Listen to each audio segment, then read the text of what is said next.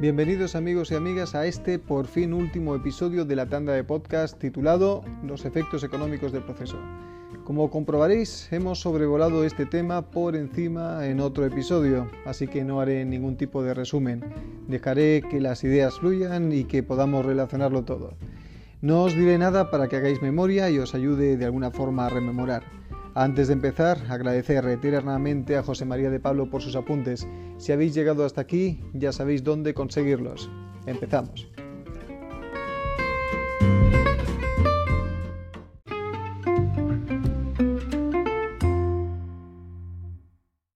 Y en este episodio hablaremos de la condena en costas civil, de la condena en costas penal, de la condena en costas en el contencioso administrativo, hablaremos también de la tasación de costas, ya veremos que hemos tratado este tema en otros, en otros eh, episodios anteriores.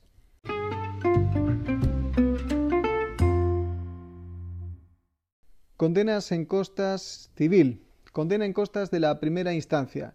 En los procesos declarativos se aplica, como hemos explicado ya, el criterio de vencimiento. Esto quiere decir que las costas se imponen a quien ha sido, a quien ha visto rechazadas todas sus pretensiones, salvo serias dudas de hecho o de derecho. Si la estimación desestimación fuera parcial, cada parte paga lo suyo, al no ser que se aprecie que una de las partes ha litigado con temeridad. Cuando se imponen las costas al vencido, éstas no pueden ser superiores al 30% de la cuantía del procedimiento, y si las pretensiones fueran inestimables, se valorarán como máximo en 18.000 euros. Condena en costas en caso de allanamiento. Si el demandado se allanare en la demanda, no se le impondrán las costas salvo que se aprecie mala fe. Esta mala fe se entiende si el demandante requirió al demandado antes de iniciar el procedimiento y éste no se allanó.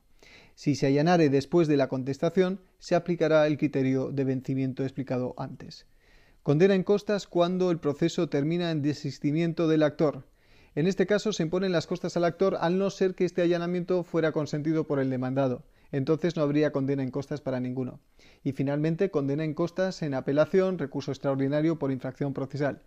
Cuando sean desestimadas todas las pretensiones de un recurso de apelación o de un recurso extraordinario por infracción procesal o de casación, se aplicará el criterio de vencimiento. En caso de estimación desestimación parcial, no se condenará en costas a ningún litigante.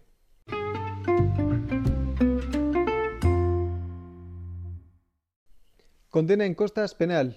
En la jurisdicción penal, la condena en costas puede consistir, primero, en declarar las costas de oficio, cada uno paga lo suyo. Segundo, en condenar al pago a los procesados, señalando la parte proporcional que cada uno de ellos deberá responder si fueran varios. Nunca se impondrán las costas si son absueltos. Y en, tercero, en tercer lugar, en condenar a su pago al querellante particular o actor civil cuando hubieran actuado con mala fe.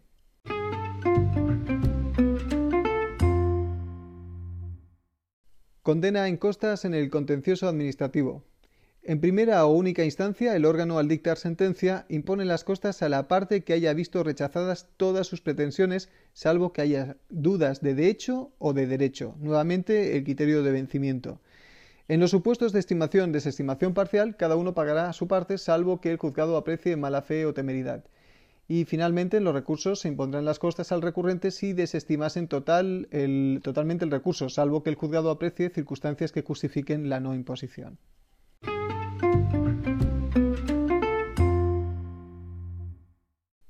La tasación de costas. Empezamos con los gastos del proceso. Son gastos del proceso los honorarios de la defensa y de la representación técnica, la, la, inserción también de anuncios o edictos, los depósitos necesarios para la presentación de los recursos, los derechos de los peritos y demás abonos que tendrán que realizar a personas que hayan intervenido en el proceso, las copias, certificaciones, notas, testimonios y documentos análogos, salvo que se reclamen por el tribunal a registros y protocolos públicos, estos son gratuitos, derechos arancelarios que deban abonarse como consecuencia de actuaciones y la tasa por ejercicio de la potestad jurisdiccional. La solicitud de tasación de costas. Cuando hubiera condena en costas, luego que sea firme, se procede a la exacción de las mismas por procedimiento de apremio, previa a su tasación, si la parte condenada no las hubiera satisfecho antes de que la contraria solicite dicha tasación. La parte que pida la tasación de costas presentará con la solicitud los justificantes de haber satisfecho las cantidades cuyo reembolso reclame. Una vez firmada la resolución en que se hubiese impuesto la condena, los procuradores, abogados, peritos y demás personas que hayan intervenido en el juicio y que tengan algún crédito contra las partes que deba ser incluido en la tasación de costas pueden presentar ante la oficina judicial minuta detallada de sus derechos u honorarios y cuenta detallada y justificada de los gastos que hubieran suplido. Se regularán con sujeción a los aranceles los derechos que corresponden a los funcionarios, procuradores y profesionales que a ellos estén sujetos. Los abogados, peritos y demás profesionales y funcionarios que no estén sujetos a arancel fijarán sus honorarios con sujeción, en su caso, a las normas reguladoras de su estatuto profesional. El crédito de la tasación de costas pertenece al cliente. Práctica de la tasación de costas. En todo tipo de procesos e instancias, la tasación de costas se practicará por el letrado de Administración de Justicia del tribunal que hubiera conocido el proceso o recurso, eh, o en su caso por el encargado de la ejecución. No se incluirán en la tasación los derechos correspondientes a escritos y actuaciones que sean inútiles, superfluas o no autorizadas por la ley, ni las partidas de las minutas que no se expresen detalladamente o que se refieran a honorarios que no se hayan devengado en el pleito. Tampoco serán incluidos en la tasación de costas los derechos de los procuradores devengados por la realización de los actos procesales de comunicación, cooperación y auxilio a la Administración de Justicia, así como las demás actuaciones en este caso meramente facultativas, que hubieran podido ser practicadas, en otro caso, por las oficinas judiciales. El letrado de Administración de Justicia reducirá el importe de los honorarios de los abogados y demás profesionales que no estén sujetos a tarifa o arancel cuando los reclamados excedan el del límite al que se refiere el apartado 3 del artículo 394, es decir, la tercera parte de la cuantía del procedimiento, y no se hubiesen declarado la temeridad del litigante condenado en costas. En las tasaciones de costas, los honorarios de abogados y derechos de procurador incluirán el IVA. No se computará eh, el IVA a los efectos del apartado 3 del artículo 394 LEC, es decir, la tercera parte de la cuantía del procedimiento. Tampoco se incluirán las costas de actuaciones o incidentes en que se hubiese sido condenado expresamente la parte favorecida por el pronunciamiento sobre las costas en el asunto principal.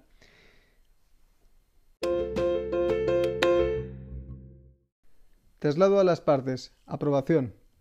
Practicada por el letrado de Administración de Justicia la tasación de costas, se dará traslado de ella a las partes por un plazo común de 10 días. Una vez acordado el traslado, no se admitirá la inclusión o adición de partida alguna, reservando al interesado su derecho para reclamar de quién y cómo corresponda. Transcurrido el plazo, eh, sin haber sido impugnada la tasación de costas practicada, el letrado de la Administración de Justicia la aprobará mediante decreto.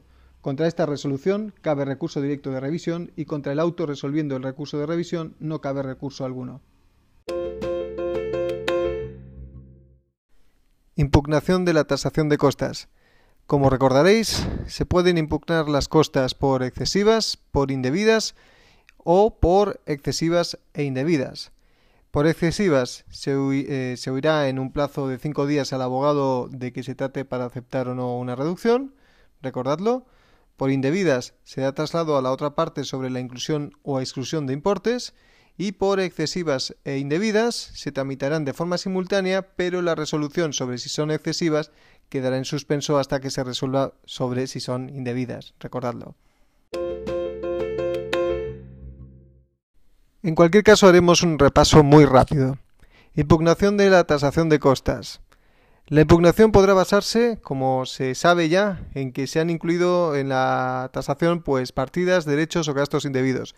Pero en cuanto a los honorarios de los abogados, peritos o profesionales no sujetos a arancel, también podrá impugnarse la tasación alegando que el importe de dichos honorarios es excesivo. La parte favorecida por la condena en costas podrá impugnar la tasación por no haberse incluido en aquella gastos debidamente justificados y reclamados. También podrá fundar su reclamación en no haberse incluido la totalidad de la minuta de honorarios de su abogado o de perito o profesional o funcionario no sujeto a arancel que hubiese actuado en el proceso a su instancia o en no haber sido incluidos correctamente los derechos de su procurador. En el escrito de impugnación habrán de mencionarse las cuentas o minutas y las partidas concretas a que se refiere la discrepancia y las razones de esta. De no efectuarse dicha mención, el letrado de Administración de Justicia, mediante decreto, inadmitirá la impugnación a trámite. Frente a dicho decreto, cabe eh, interponer, como ya sabemos, únicamente recurso de reposición. Tramitación y decisión de la impugnación. A. Impugnación por excesivos. Si la tasación se impugnara por considerarse excesivos los honorarios de los abogados, se, se oirá en el plazo de cinco días al abogado de qué se trate y si acepta la reducción, como ya sabemos y hemos comentado al principio, el letrado eh, de Administración de Justicia dictará decreto aprobando la tasación de costas. Si no se aceptará la reducción de honorarios que se le reclaman, pues se pasará testimonio de los autos o de la parte de ellos que resultara necesaria al Colegio de Abogados para que emita el informe, que es, recordad, preceptivo pero no vinculante. Lo mismo se aplicará respecto de la impugnación de honorarios de peritos, pidiéndose en este caso el dictamen del colegio, asociación o corporación profesional al que pertenezcan.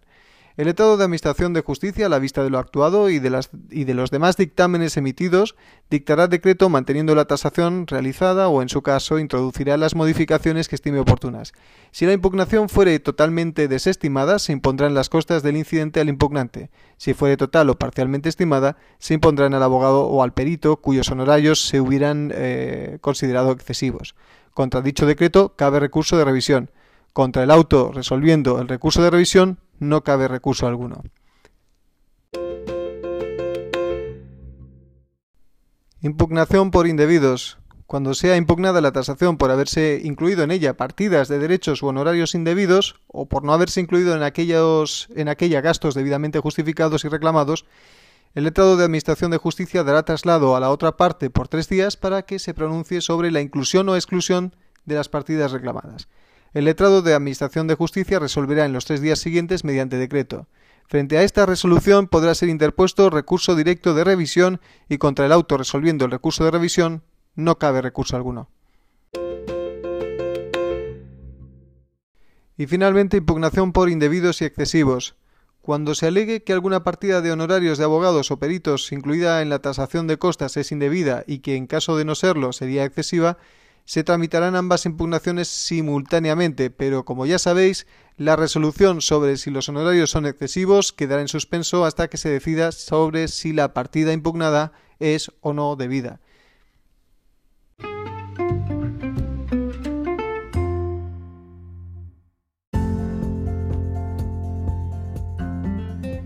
Y hasta aquí Creo que no hace falta que haga un resumen de este episodio porque ya lo conocemos de, otros episodios que hemos eh, realizado a lo largo de esta serie de podcast. Eh, espero de todo corazón que el 5 de junio de 2021 sea un día para rememorar, para recordar. Estoy seguro de que así será. Y nada, muchísimas gracias por haberme escuchado, por haberme apoyado en esta serie de podcasts Estoy muy agradecido también las muestras de apoyo y cariño que me habéis hecho llegar a través de, WhatsApp, de, las llamadas. En realidad todo este trabajo que se ha realizado no tiene ningún tipo de ánimo de lucro. Ya en cualquier caso lo que, lo que sí que se tiene es un ánimo de, hacer las cosas bien, de estudiar de una forma diferente, de intentar ayudar a aquellos compañeros que lo tienen eh, con mayor dificultad, o sea, más, más difícil encontrar un hueco en su día a día para, estudiar.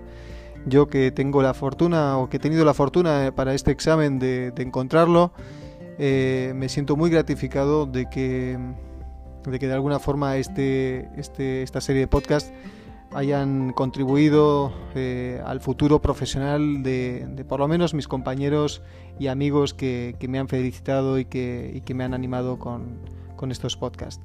Así que adelante, valor y al toro, nos queda menos, mucha, mucho ánimo, mucha, mucha mierda como se dice en el teatro y dentro de un mes y poco más seremos, esperemos, colegiados ejercientes de todo o pleno derecho en algún colegio, bueno, en algún colegio eh, en toda España. Recordad lo que hablamos de los colegios profesionales. Un abrazo a todos.